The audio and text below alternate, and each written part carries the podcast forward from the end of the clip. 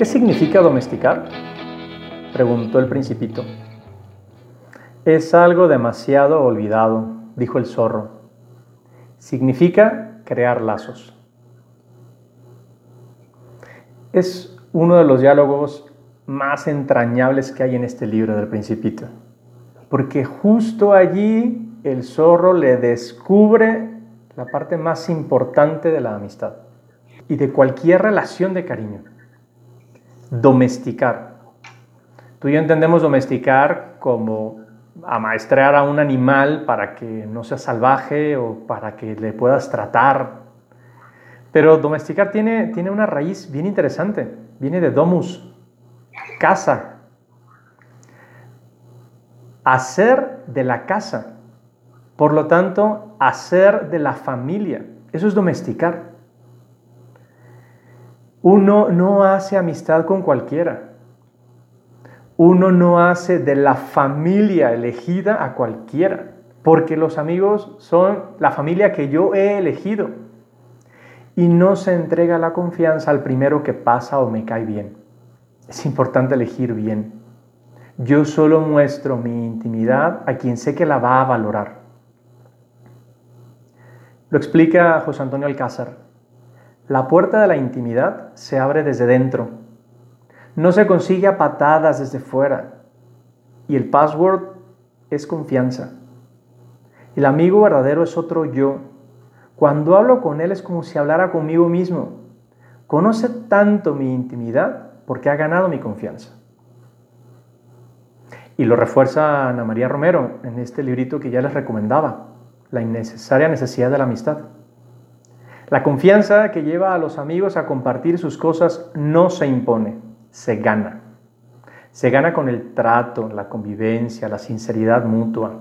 Se gana con obras, con hechos, con esas obras que muestran que se sabe ser amigo de verdad.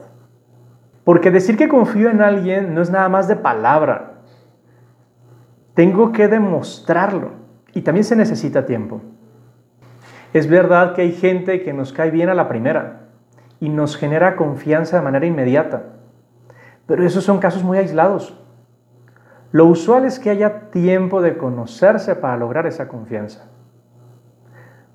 Porque, porque al amigo le cuento todo, todo. No tengo vergüenzas con él. Le cuento lo del diario y mis preocupaciones. Le cuento mis dudas y mis errores. Le pido consejo y le comparto mis miedos. Me muestro tal cual soy.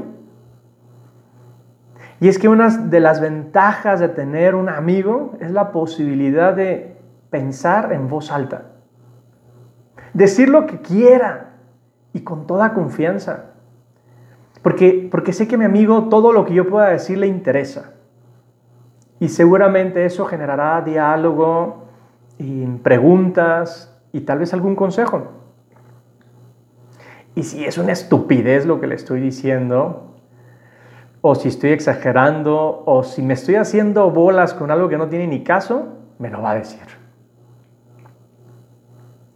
Un amigo es esa persona con la que puedo hablar en borrador, sin orden, sin hilazón, sin sentido, desvariando incluso porque sé que no se va a aprovechar de eso. Y sabiendo que comprende esas contradicciones que a otros les llevarían a juzgarme mal. Kurt Cobain, el vocalista de Nirvana, lo tenía clarísimo. El auténtico amigo es el que sabe todo sobre ti y sigue siendo tu amigo. Qué fuerte, pero es verdad.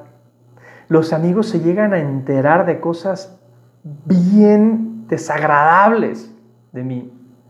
Y aún así me quieren. Por eso con los amigos nos sentimos libres de decir y hacer lo que queremos y de ser como somos, sin disfraces, sin mantener el tipo, sin aparentar y sin pretender estar a la altura, porque los amigos me esperan a mí, no a la perfección que yo pueda mostrar de mí.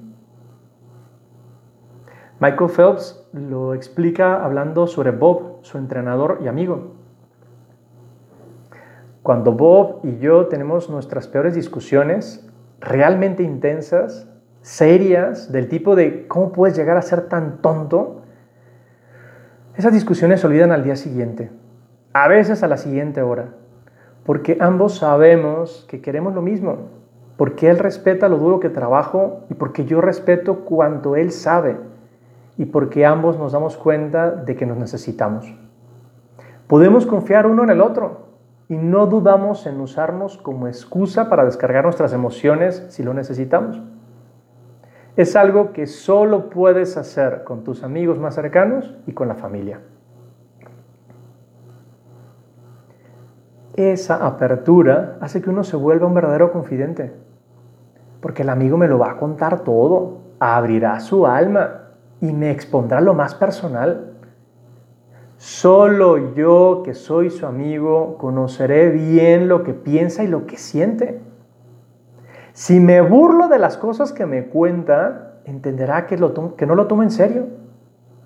Y entonces ya no me contará nada y habré roto nuestra amistad.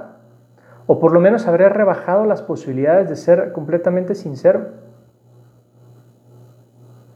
El Papa Francisco también lo dice. Se trata de escuchar al otro que se nos está dando él mismo en sus palabras. El signo de esa escucha es el tiempo que le dedico no es cuestión de cantidad, sino de que el otro sienta que mi tiempo es suyo, el que él necesita para expresarme lo que quiera.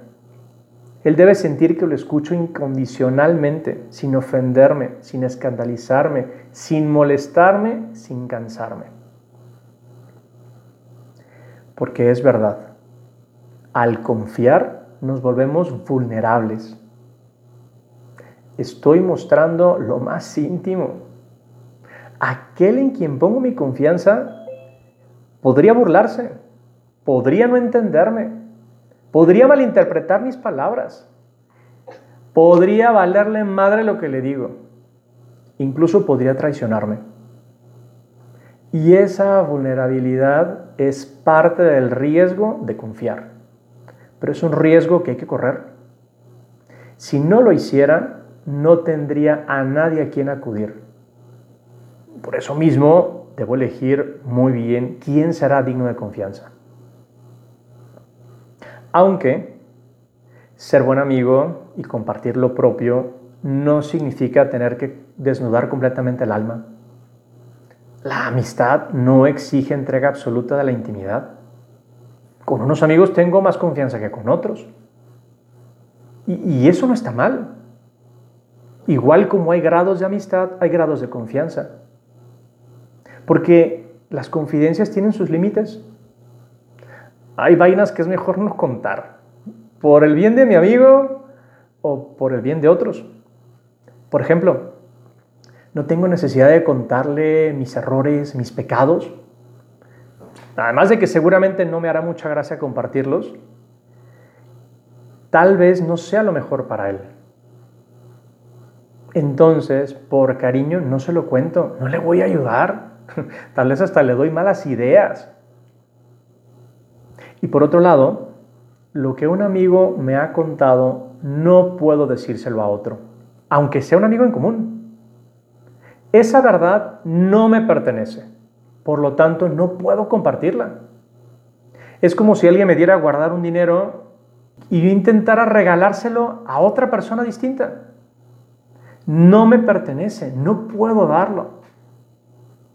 Porque cuando se tiene la suerte de toparse con alguien que te abre la puerta de su vida, que deja que te asomes y penetres en su mundo interior, la mejor respuesta es contestar enmudeciendo.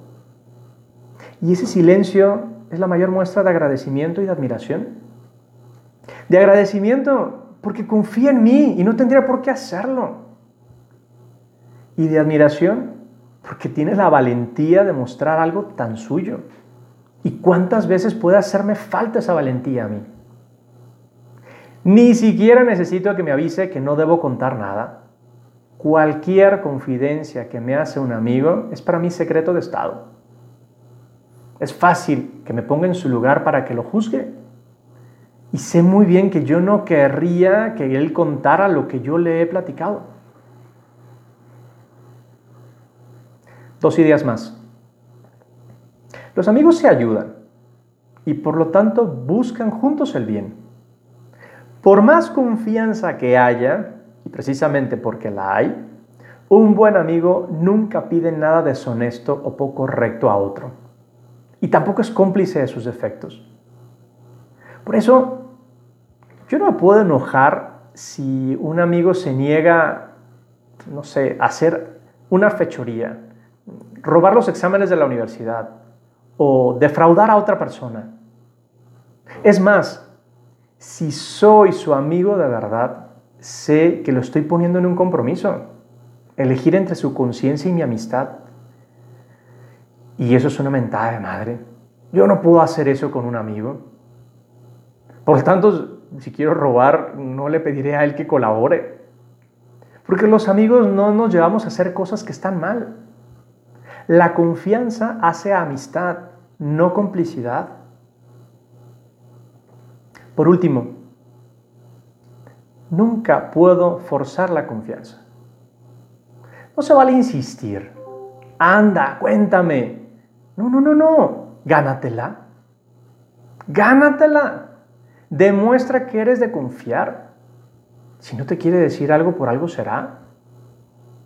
Claro, hay algunos amigos que necesitan un poquito de, de insistir porque sabemos que les cuesta trabajo ese tema de la confianza. Y hay que demostrarles que eres la persona indicada para hablar. Y entonces le ayudaremos, pero ese es el conocimiento que tengo del amigo. En general, en general no tengo por qué insistir. Si no me lo quiere decir, es porque yo no he dado muestras suficientes de ser la persona digna para que me muestre sus secretos. Por eso yo te animo a planteártelo. ¿Cuántas personas te cuentan lo que les pasa? ¿Cuántas personas te han hablado de lo que realmente les preocupa? ¿Cuántos te buscan para pedirte un consejo? ¿Cuántos, por lo tanto, piensan que eres una persona digna de confianza? Tal vez hay que empezar por uno mismo. ¿Y yo?